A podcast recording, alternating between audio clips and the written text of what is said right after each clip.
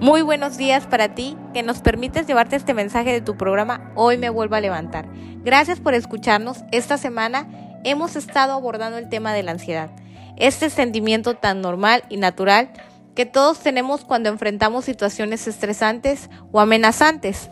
Pero cuando la ansiedad se vuelve abrumadora y comienza a interferir con nuestras actividades diarias, se convierte en un trastorno de ansiedad, el cual es muy peligroso porque puede interferir en nuestras relaciones interpersonales, especialmente si no aprendemos a manejarlas adecuadamente.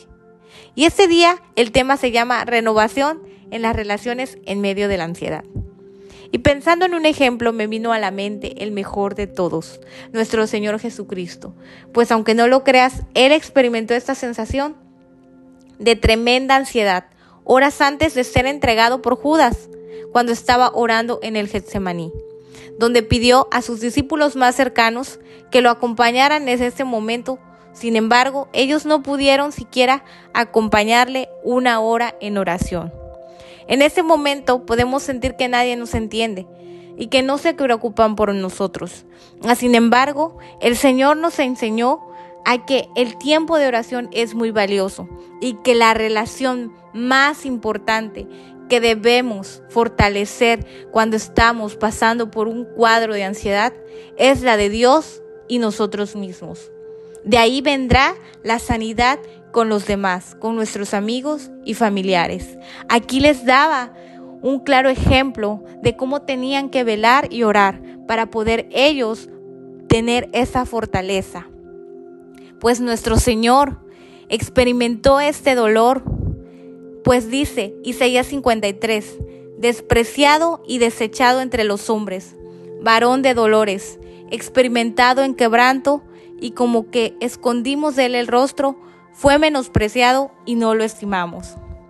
Este pasaje de Mateo 26 nos muestra cómo Jesús pasó la noche orando y volviendo tres veces a rendir su voluntad hasta que estaba completamente convencido de que tenía que pasar por ese momento, rendir su voluntad para poder hacer la voluntad del Padre. Y esto nos enseña que es la ansiedad, el no querer rendir nuestra voluntad y permitir que se haga la voluntad del Padre. Hoy aprendemos por medio de este pasaje que cuando nosotros nos rendimos a Dios y permitimos que se haga su voluntad, entonces Él traerá descanso y fortaleza a nuestras vidas. Pero no solo eso, sino que nuestras relaciones con nuestros amigos y familiares serán renovadas, porque solamente Dios puede fortalecernos y puede darnos esa seguridad que necesitamos cuando pasamos por momentos difíciles.